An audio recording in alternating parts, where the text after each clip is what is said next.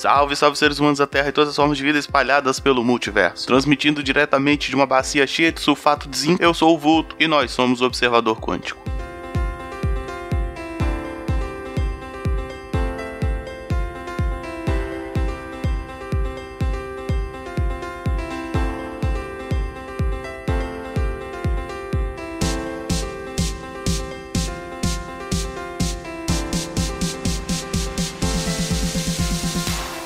Mais um episódio do Observador Quântico no ar e hoje eu quero falar de um tema mais singelo, um tema mais próximo da gente. Nos últimos episódios eu falei de temas muito espaciais, cósmicos, quânticos e filosóficos e de tempo em tempo a gente tem que voltar a pôr o pé no chão e falar de coisas do dia a dia. Né? Eu tava trabalhando e surgiu esse questionamento né? e a ciência ela tem que tratar da dúvida ali que surge no dia a dia, né? A dúvida que surge no cotidiano é a dúvida autêntica, de fato. A questão que a gente tem que saber resolver. Então surgiu ali o questionamento de como funcionam as pilhas, é isso? E eu não sabia sabia responder, e aí fui pesquisar para gravar esse episódio. Então vamos lá falar de pilhas hoje.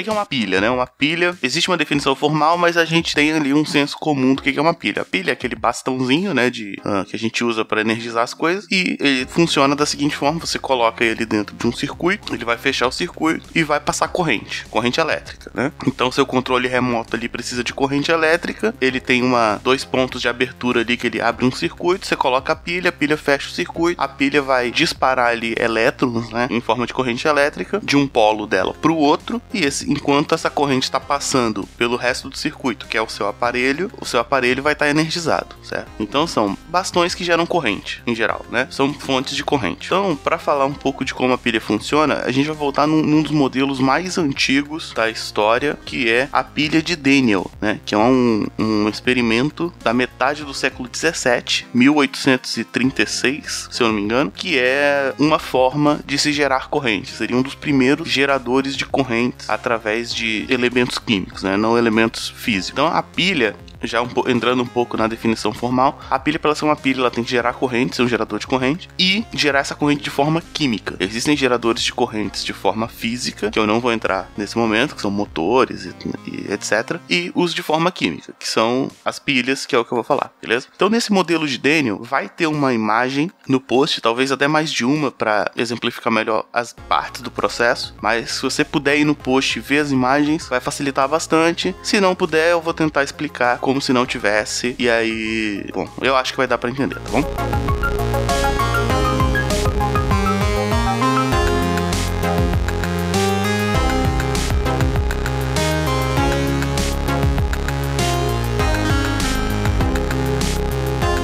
Como é que funciona esse experimento? Basicamente, você tem duas barras de metais, uma barra de zinco e uma barra de cobre. A barra de zinco, você vai colocar ela dentro de um recipiente com sulfato de zinco e a barra de cobre dentro de um recipiente com sulfato de cobre. O que é sulfato? Sulfato é o elemento principal mais um átomo de enxofre e quatro átomos de oxigênio. Então, o sulfato de zinco é ZnSO4 e o sulfato de cobre é Cu, que é o cobre, e SO4. Então, basicamente, você tem uma barra de zinco num recipiente com sulfato de zinco, uma barra de cobre num recipiente com sulfato de cobre, tá? O que é que acontece? Você vai ligar essas duas barras com um fio, certo? Lembrando que são dois recipientes separados, né? não é um recipiente com uma mistura disso, com um fio. O sulfato de zinco vai reagir com o zinco e vai liberar elétron. O cobre vai reagir com o sulfato de cobre e vai ionizar o sulfato de cobre. Então, o sulfato de cobre vai ficar ficar carregado enquanto o zinco vai liberar elétrons. Esses elétrons que o cobre está perdendo e o zinco está liberando vão ser passados pelo fio, né? Porque conforme o zinco vai liberando elétrons e o cobre vai dispersando esses elétrons no, no líquido ali, na, no sulfato de zinco, ele vai ficando eletricamente carregado e os elétrons vão passar por esse fio. Isso gera corrente, certo? Então você pode ligar uma lâmpada ali nesse fio por onde esses elétrons vão passar e a lâmpada vai acender, correto? O que, que acontece? A maior parte dos elétrons vai ficar do lado do cobre, porque o, o cobre está recebendo esses elétrons do zinco e está dispersando esses elétrons no sulfato de cobre. Então você tem um desbalanceamento, certo? Do lado do zinco você está perdendo elétron só e do lado do cobre você está só recebendo elétron, ok? Então você pode dizer que do lado do zinco está sofrendo uma oxidação, ou seja, oxidação é quando um composto ele está perdendo elétrons, né? Uma reação que perde elétrons, e do lado do cobre você está sofrendo uma redução, caso o sulfato de cobre ele está se transformando em novo cobre, perdendo energia e ele colando na barra, né? fazendo uma borra ali na barra. Então, para essa reação não ser finita, porque conforme ela está passando energia ali, a energia de um lado vai acabar, basicamente. Você tem né, conservação de energia. Você cria também uma ponte salina. O que é uma ponte salina? Você vai pegar um, você vai pegar um tubo de vidro com uma solução de sulfato de potássio, no caso é K2SO4, e essa solução ela é ionizante, então ela consegue transportar elétrons com alguma facilidade. Então, se o lado do sulfato de cobre está ficando mais carregado e o lado do sulfato de zinco menos carregado, porque está liberando os elétrons para passar lá por cima, esses íons eles vão energizando o sulfato de potássio que vai energizar novamente o sulfato de zinco. Então, entendendo mais ou menos o esquema, você tem esses dois recipientes, né? Um com zinco e o outro com cobre. O com zinco libera elétrons, ele passa ali pelo fio, está carregando o lado do cobre, mas por por outro lado, ali por baixo, numa outra ligação, que é essa ligação com a ponte salina, esses elétrons eles voltam para o zinco. Então você tem um fluxo ali, um ciclo de elétrons que está alimentando a sua o aparelho, seja o que você colocou uh, no fio, né? Preso no fio, no caso a lâmpada, o que quer que seja, ok? Claro, essa solução salina ela vai ter um desgaste, né? Ela, ela, a capacidade dela de ionização ela vai se perdendo. Por isso que a pilha de Daniel não é infinita, né? Você tem uma quantidade de energia ali possível que você está carregada na sua ponte salina, no seu sulfato de potássio. Então, basicamente, por que, que você é chamado de uma pilha? Você, pô, mas pilha não é aquele bastãozinho com coisa? Você está falando de um copo d'água com outro negócio que passa um fio? Pois é, esse é o princípio da pilha, tá? Você tem duas reações químicas acontecendo, uma libera elétrons, a outra tá puxando os elétrons, os elétrons passando ali num fio, né? E onde você pode ligar alguma coisa. Então é, você tem uma reação química gerando energia elétrica de forma controlada. Por isso que vai ser chamado de pilha, né? Então, basicamente é isso. Então, o lado que está cedendo elétrons você vai chamar de ânodo e o lado que está recebendo os elétrons você vai chamar de cátodo. Isso também tem a ver com quando a gente falou de televisão, tá? Lá em como funciona a televisão, que é um tubo de raios catódicos também tem a ver com isso, beleza? E aí a gente chega para falar de fato das pilhas como a gente conhece hoje, né? Então você tem, primeiramente, primeira coisa que você tinha que resolver é, beleza, a gente tem uma reação química que gera eletricidade, ok? Funciona, beleza, testamos, tá funcionando, ok. Agora a gente precisa de uma solução que não use água, para começar, né? Porque a gente vai lidar com aparelhos elétricos, eletrônicos e água é uma bosta, né? Todo mundo sabe disso, gera problemas, etc. E aí, bom, e a ideia também de miniaturizar, né? Transformar isso em algo vendável, assim. Não tem que construir um baita experimento toda vez que eu quero vender uma pilha, né? Que transformar isso em um produto fechadinho, bonitinho.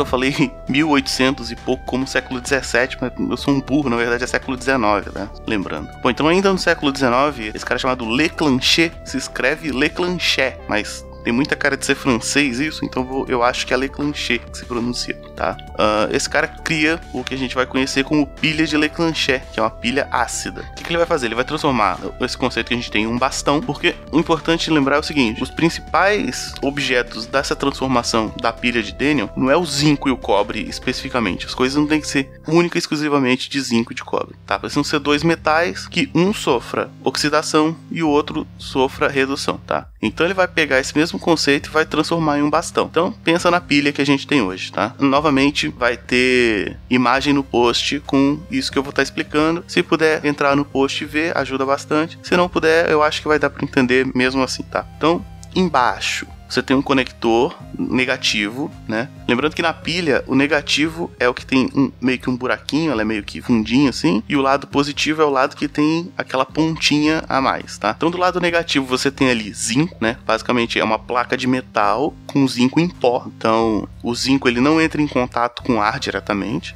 ele só vai estar tá ativo quando você fechar o circuito. Você tem ali pó de zinco e o positivo, que seria o cobre na pilha de Daniel, nessa pilha vai ser uma barra de grafite, ok? Então, aquela pontinha do lado positivo é a pontinha de uma barra de grafite. Então, o centro da pilha é um tubo de grafite, ok? O centro ali na grossura daquela pontinha. E em volta dessa pontinha, a gente tem uma substância que é a substância que vai fazer o papel de eletrólito, o papel que era feito lá pela ponte salina, o papel de reestabelecer a estrutura para que a, a reação de redução e de oxidação continue funcionando, que é uma pasta com dióxido de manganês, carvão em pó, que é basicamente carbono, e por uma pasta úmida contendo cloreto de amônio, tá? Cloreto de amônia, no caso, né?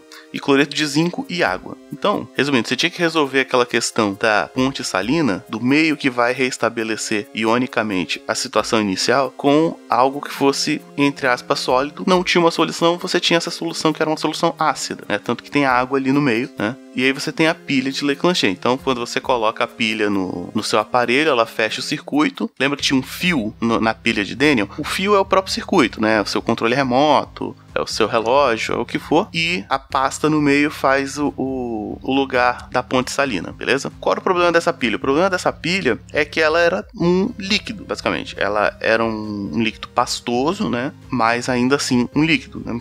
Um ácido e um líquido com amônia, que é tóxico. Então essa pilha, essa pilha tinha vários problemas, ela vazava. Se você deixasse a pilha dentro do, equipamento, ela, ela se desgastava, ela podia romper e sair aquele líquido preto que era cancerígeno, era cheio de problema. E aí hoje a gente chegou em outra solução que são as pilhas alcalinas, né? Em vez de elas usarem esse dióxido de manganês com amônia, com não sei o que, basicamente elas usam uma base, certo? Então, uma base, para quem não, não lembra, eu também não lembrava, mas é uma, um composto químico que tem né? Que é oxigênio e hidrogênio juntinho ali. Então, as pilhas que a gente usa hoje, que são as pilhas alcalinas, elas têm uma base de zinco, um centro de grafite e em volta desse centro de grafite, fazendo a conexão entre o grafite e o zinco para fazer o papel da ponte salina, o papel de manter o estado carregado da pilha, a gente tem hidróxido de potássio ou hidróxido de sódio, né? Que isso também são uh, elementos bem baratos, na verdade, né?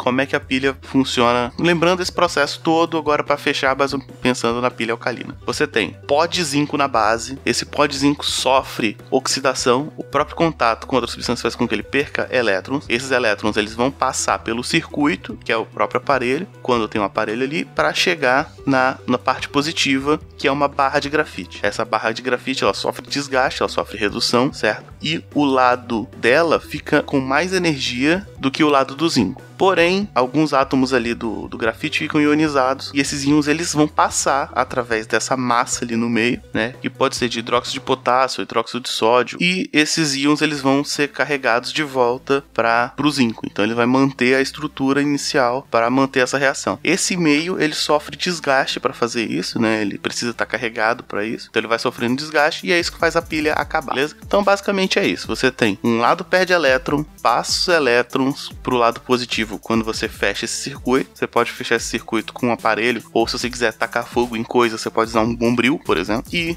esse meio, que é um hidróxido, ele vai passar os íons carregados de um lado para o outro, mantendo a estabilidade, beleza? Então, basicamente é assim que funciona a pilha. Eu achei que fosse conseguir ser mais claro, mas eu achava que a pilha ia ser uma coisa mais física. Quando eu descobri que era química pura, eu tive um pouco de dificuldade, porque minha formação em química é muito fraca. Mas eu acho que deu para entender. Se você não entendeu perfeitamente, olhe as imagens no post, as imagens no post, vão dar uma ajudada bem legal, tá? Então é isso, é mais ou menos o que eu tinha para falar. Se você entendeu, não entendeu, acha que eu errei tudo, deixe sua crítica, sugestão e comentário no post desse podcast ou no post que vai sair no Facebook ou no post que vai sair no Twitter, ou já me chama para conversar no Twitter diretamente lá no arroba William Vu. Se tiver novas informações aí, correções, eu trago no próximo episódio, tudo certo, tá bom? A gente sempre aceita críticas, sempre aceita sugestões, todo esse contato é sempre bem-vindo, ok? Então é isso, espero que tenham gostado. Lembrando que o Observador Quântico faz parte do portal Cultura Nerd Geek, que é um portal com vários conteúdos, vários podcasts. Quero recomendar o Projetando, que é o podcast de cinema aqui do portal. Se você curte cinema, dá uma olhada lá no Projetando. Eu devo participar de um episódio por aí esses dias. A gente tem também um padrinho então, se você quiser doar dinheiros para o portal continuar crescendo, continuar produzindo novos conteúdos, entre lá em padrim.com.br barra portal Seneg. Você pode doar a partir de um real, isso ajuda pra caramba. Se você não quiser ajudar com dinheiro, você pode ajudar compartilhando esse podcast, apresentando ele para um amigo ou compartilhando os posts do portal nas redes sociais, beleza? Então é isso, um abraço e encerrando a transmissão.